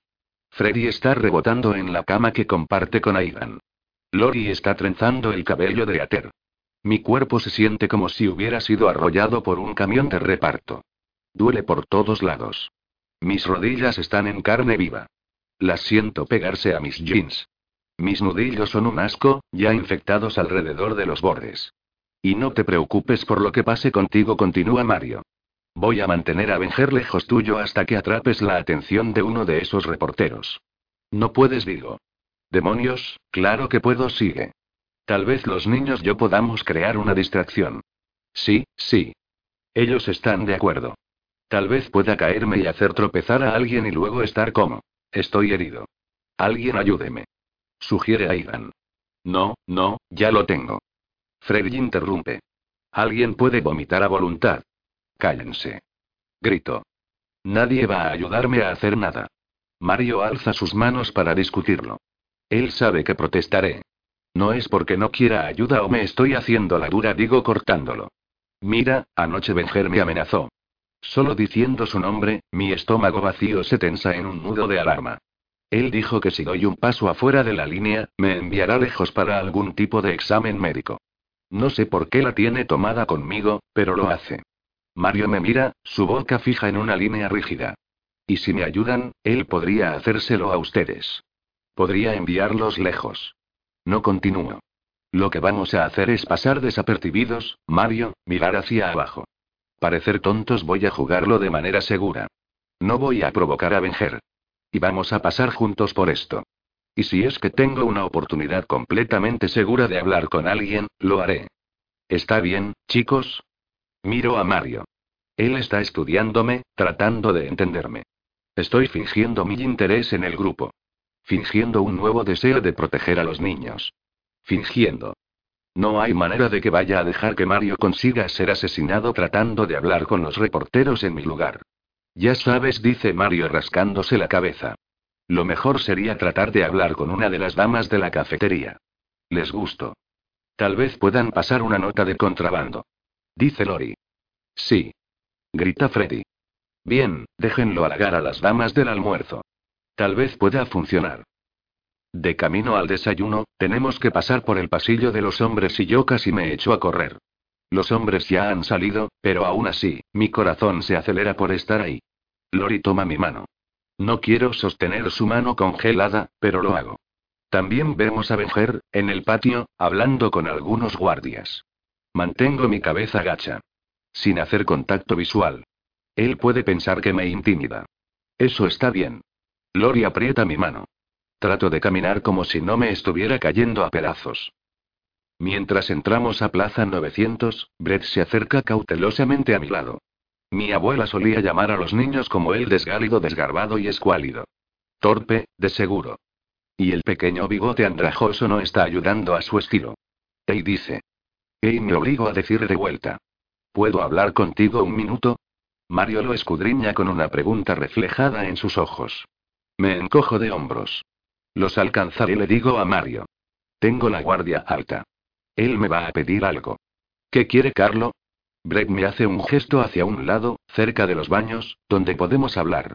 Realmente sabes cómo moverte, dice. Su manzana de Adam subiendo y bajando mientras traga. ¿Está nervioso? Pensé que acababan contigo anoche. Me encojo de hombros. ¿Qué es lo que quieres? Pregunto. Mi boca está seca. Mira, esta es una forma rara de decirlo, pero deberías estar conmigo. ¿Cómo, ser mi novia? Debo haberle disparado una mirada sobresaltada, porque se ruborizó. Puedo protegerte. Los hombres de la Unión y yo. No es una idea tan estúpida. No, no. No es eso tartamudeo, haciendo tiempo mientras mi cerebro trata de entender esta situación bizarra. Lo que es bizarro es que el niño se ve sincero. Se está acariciando su bigote patético. ¿Es solo que siquiera me has mirado? Le pregunto. Parezco un zombi. Sonríe. Para mí te ves muy bien. Pone su mano en mi hombro y me jala contra su cuerpo. No puedo evitarlo, lo alejo. Codeo sus costillas y me empujo lejos de él. Mi corazón está latiendo con fuerza. No seas así, dice. Lo siento, masculio. Es solo que no soy y luego oigo llegar a otro hombre de la Unión. Ten cuidado, Brett. Ella muerde, ríe Carlo. Será su almuerzo, hombre bromea. El rostro de Brett se pone todo rojo. Todo pasa en cámara lenta y con mis ojos trato de decir, lo siento. Espera. Claro que no puedo estar con él, pero tal vez y tal vez podríamos ser aliados. Amigos. Es absurdo. Pero la luz en sus ojos se apaga. Se tornan planos y duros. Tú pierdes, conejo dice. Me encorvo contra la pared y él se reúne con su grupo. Capítulo 15. Vean día 33. En el vestíbulo había una de esas pizarras negras de borrado en seco de las que se escriben con marcadores de neón. Estaba escrito en letra rellena. Bienvenidos a Denis. No tenemos verduras o frutas excepto enlatadas. No hay descafeinado L ni sodas. Pero tenemos leche. Y hacemos lo mejor para hacerlo un gran día. A ellos sí que les gustan los signos de exclamación, dijo Astrid irónicamente. Había un tono de nerviosismo en su voz. Estamos bien, dije. Nadie tendrá razón alguna para preguntarnos qué hacemos aquí. Es algo temprano para que nosotros estemos afuera, ¿no crees? respondió ella. Hemos estado toda la noche de fiesta, dijo Jaque, poniendo su brazo alrededor de ella. Esa es una forma de decirlo, dijo ella con una risa. Rodé los ojos, y empujé para abrir la segunda puerta. Adentro estaba concurrido. Casi, casi se podía olvidar que había habido una gran emergencia nacional. Meseras en uniforme llevaban jarras de cristal con café, no descafeinado, a mesas ocupadas. Pero había unas cuantas diferencias notables. Había una sección de la pared cerca del baño que estaba cubierto de trozos de papel pegados con cinta o clavados a la pared. Por encima de él, un letrero hecho de tres hojas de papel de computadora pegadas juntas decían. Viajes compartidos también había un gran letrero pegado sobre la caja registradora. Aviso. Los precios se establecen según el menú impreso. Informe cualquier discrepancia con la línea directa del aumento ilegal de precios. Se listaba un número 888. Buenos días a todos, nos saludó la mesera rubia artificial. Sus raíces estaban muy, muy crecidas. ¿Quién va a pagar esta mañana? Debimos parecer sorprendidos porque ella se rió. Sin ánimos de ofender, chicos. Solo tenemos que ver el dinero por adelantado. Oh, sí, claro, dijo Jaque. Rebuscó para sacar algo de su bolsillo. ¿Todos quieren café? Astrid sombríamente dijo que solo tomaría leche, pero Nico y Jaque pidieron café y yo también. Yo como que quería pedir chocolate caliente, pero sabía que Jaque iba a hacer una broma estúpida. Cuando regresó con nuestros cafés, nos dio las opciones. Ella dijo que podíamos tener huevos, tostadas francesas, pan tostado regular, panqueques, o avena. Demasiado para mi tortilla española y el bafle belga de Nico. Nico y yo pedimos huevos y tostadas. Jaque y Astrid ordenaron tostadas francesas. El café estaba aguado y amargo, pero puse un montón de leche y azúcar en él. Lo hice bebible. Por supuesto, Jaque tuvo que mirar a mi café y hacer un sonido de desaprobación. Mi abuelo bebía su café negro, mi papá bebe su café negro y yo lo bebo negro. Imagínense si hubiera ordenado el chocolate caliente. ¿Soy yo, o el acento de Texas de Jaque volvió mil veces más fuerte desde que aterrizamos? Les pregunté a Nico y Astrid. ¿Se pueden callar los dos? Dijo Astrid. Lo siento. Puse mi mano atrás de su cuello. Ella me quitó de encima, poniendo su mano en su vientre. El bebé está haciendo volteretas allí, dijo. A ella le encanta Denise, al igual que a su papá, dijo Jaque. Mencioné que Jaque piensa que el bebé es una niña. Y yo estoy seguro de que es un niño. Inserte ironía aquí. Apreté mis dientes y miré hacia el otro lado. No iba a caer. Voy a ir a ver la planilla de viajes, nos dijo Nico. Y salió de la butaca. Astrid se recostó y cerró los ojos. Jaque y yo nos sentamos ahí en silencio, tratando de no vernos a los ojos. Antes de las catástrofes, recuerdo sentirme excluido, viendo grupos de niños de mi escuela secundaria juntos, sentados en cabinas iguales que esta, riendo y bromeando entre sí en una manera áspera y jocosa. Parecían conocerse también. Ahora estaba sentado en una cabina con los mismos niños que había visto con envidia y estaba tan familiarizado con ellos como cualquier persona podría estarlo, pero todo era diferente ahora. Durante un minuto, un corto minuto, sentí la injusticia de todo. Deberíamos estar sentados allí después de una larga noche de fiesta. Jaque me debería molestar sobre el café y yo debería llegar con algo sarcástico que decir en respuesta y todo el mundo se debería reír y Astrid debía de poner su cabeza en mi hombro. Pero el mundo en que podría haber sucedido había sido borrado. Quemado, gaseado y arrasado. La mesera trajo nuestra comida y Nico regresó a la cabina. Hay un camión que va a Kansas City, dijo emocionado. Eso está cerca de Mitsou. Empezó a palear los huevos a su boca. No parecía importarle que no hubiera mantequilla o mermelada para la tostada. Astrid y Jaque tenían cada uno una botella de jarabe de arce para sus porciones de tostadas francesas. No importa, comimos y estábamos encantados por la comida. Dice efectivo o trueque, continuó Nico. Si vamos allí, estaremos muy cerca. Ey, viejo, ¿cuál es el plan para sacar a Josie, de todos modos? Le preguntó Jaque. Voy a ir a las autoridades y mostrarle la carta al editor y ver si puedo sacarla por el camino más fácil, dijo Nico.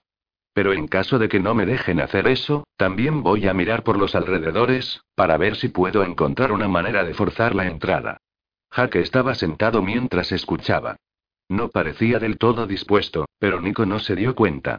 Me imagino que hay entregas. Tienen que llevarles comida y suministros, como en Kirchena. Me refiero, piensen en ello. ¿Quién estará vigilado por alguien que quiera entrar? ¿Qué pasa si te quedas atrapado ahí con ella? Dijo Astrid. ¿Qué pasa si no puedes salir? Nico tomó un sorbo de su café. Entonces voy a estar con ella y puedo mantenerla a salvo hasta que ella sea liberada. Se limpió la boca con su servilleta.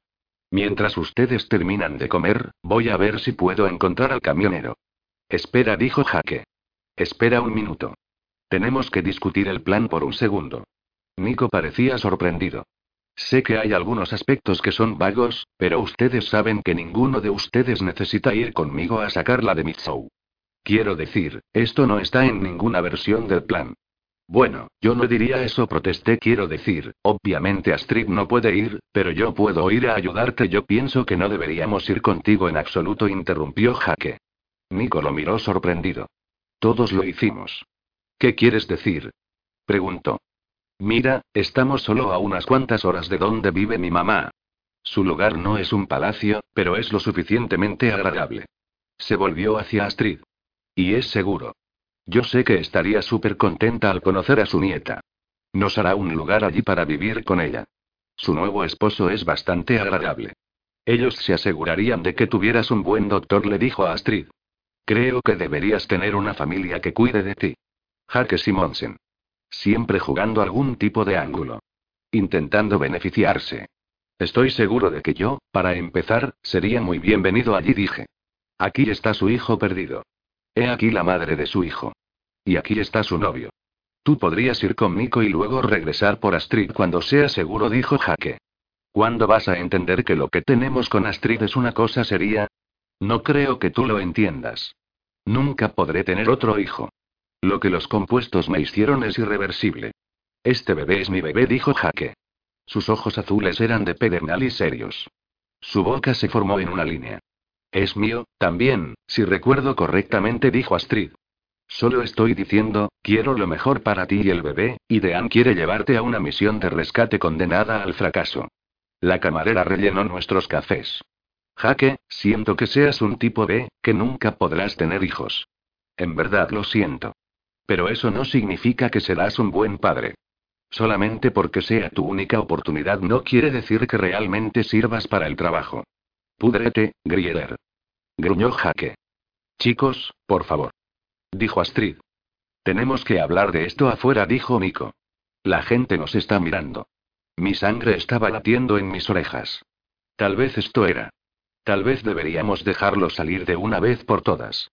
Si realmente la amaras, irías a casa con tu mamá y me dejarías llevarla a salvo a la granja. Dejaré a Astrid sobre mi cadáver, escupió él. Así es como me siento, le contesté. Chicos. Ustedes no pueden pelear por mí de esta manera. Ustedes no deciden dónde voy o lo que hago. Solo porque estoy embarazada no me hace una propiedad. Una mujer bronceada con demasiado maquillaje levantó su taza de café. Tú díselo, cariño. Yo voy con Nico, continuó Astrid.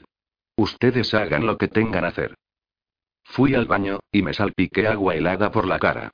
Me miré en el espejo. Parecía mayor, más grande. Menos de dos meses habían pasado desde la tormenta de granizo que lo empezó todo, pero hubo grandes cambios escritos en mi cara y cuerpo. ¿Te sientes diferente? Le pregunté a Astrid un día, en el campo de golf. ¿Qué quieres decir? Me preguntó. ¿Cómo? Más fuerte le contesté. No lo sé, había dicho. Mi cuerpo se siente tan raro, es difícil decir qué cosa es qué. Yo no sabía cómo sacar el tema, los cambios que había experimentado en mi cuerpo. Mis músculos se habían llenado de alguna manera durante el tiempo en el BNY, como si estuviera en esteroides. Cuello, brazos, pecho, todo nervudo como el infierno antes, ahora realmente tenía tono muscular. Yo no estaba seguro de si era cierto efecto residual de los compuestos, o si fueron los semiesteroides que Jaque me había convencido de tomar después de que casi aplastara mi cara.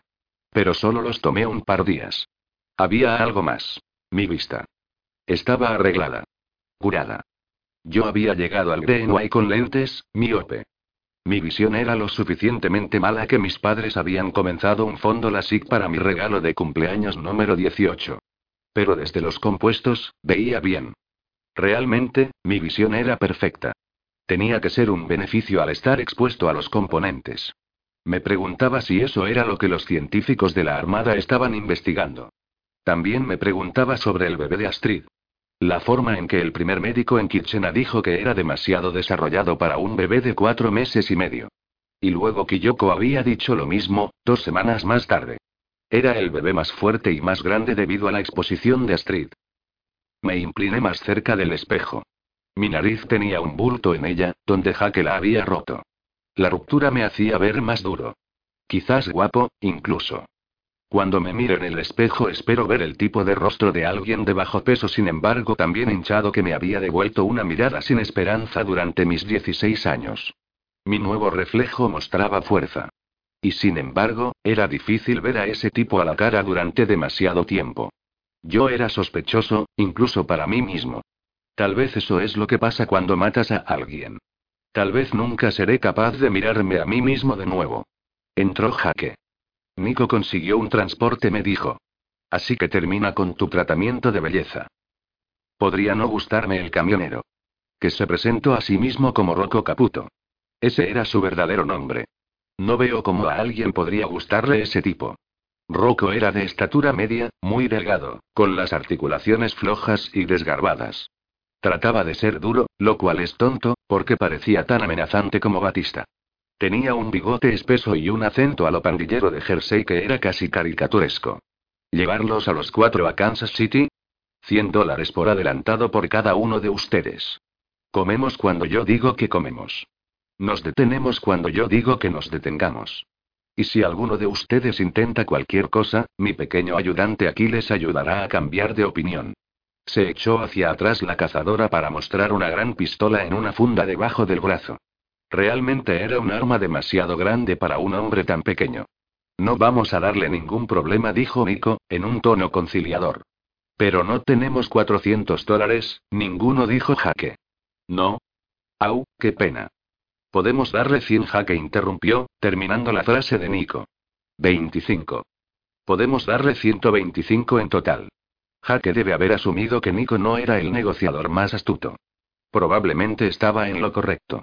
Nico era demasiado honesto para un tipo como Rocco. 125 por cuatro niños. Se quejó el camionero.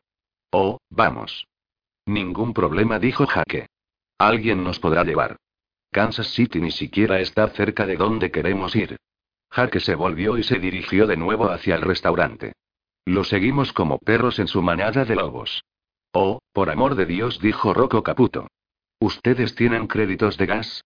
Probablemente dijo Jaque. No hemos utilizado ninguno esta semana. ¿Verdad, chicos? Se volvió y todos negamos con la cabeza.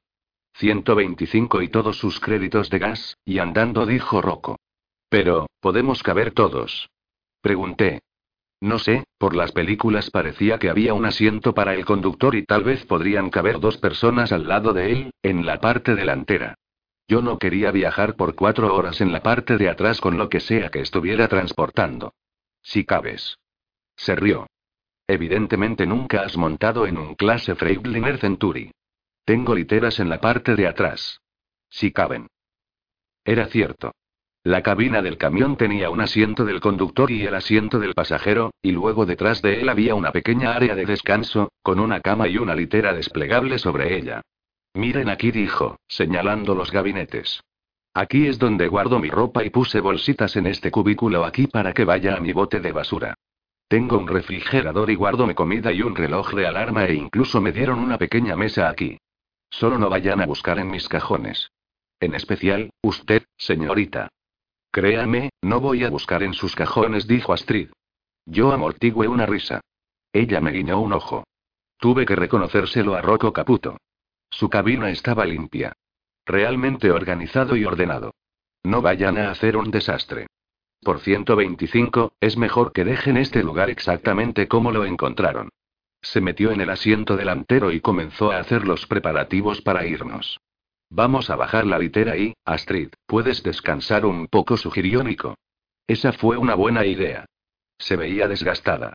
Los círculos azules bajo sus ojos parecían más pronunciados de lo habitual. Está bien, ella estuvo de acuerdo. Uno de ustedes puede sentarse conmigo, dijo Rocco. Y los otros dos pueden sentarse en la litera de abajo. Me ofrecí para ir al frente. De ninguna manera quería yo estar sentado en una cama con jaque. El camión rugió por la autopista. Me acomodé en el asiento del pasajero. Era muy cómodo el tapizado en un material tan suave. Muy acolchonado. Existía el riesgo de que me quedara dormido. Viajar a Kansas City toma unas 11 horas, me dijo Rocco. Paramos por combustible y luego voy a Keystone. ¿Qué estás transportando? Le pregunté, haciendo conversación. Productos enlatados. Vegetales y otras cosas, respondió. Desde la ola, la comida va al este. Ningún alimento viene del oeste, eso es seguro. Llevo suministros, el correo, gente, de todo. ¿Qué se siente volver allí? Condujo en silencio durante un rato, y luego dijo. Está jodido. Está jodido a lo grande, Sam. Le habíamos dado nombres falsos. Idea de Nico. Yo era Sam. Astrid era Anne. Nico había dado el nombre extrañamente impropio de Philip y Jaque era Buddy, que encajaba perfectamente. Nico quería ser secretamente un Philip. Quería cambiar su conducta sería de todo negocios a ser alguien que vestía pantalones a cuadros, comía té y, no sé, era bueno en el badminton. Creo que en el tiempo que conozco a Nico, él ha hecho tal vez cuatro chistes. Ninguno de ellos graciosos. No era un Philip. Perdí a mi mamá, me contó Rocco. Se la llevó la corriente. Ella estaba en sus 80, y, no sé, esa admisión incómoda me hizo sentir mal por el tipo. Siento mucho tu pérdida, dije.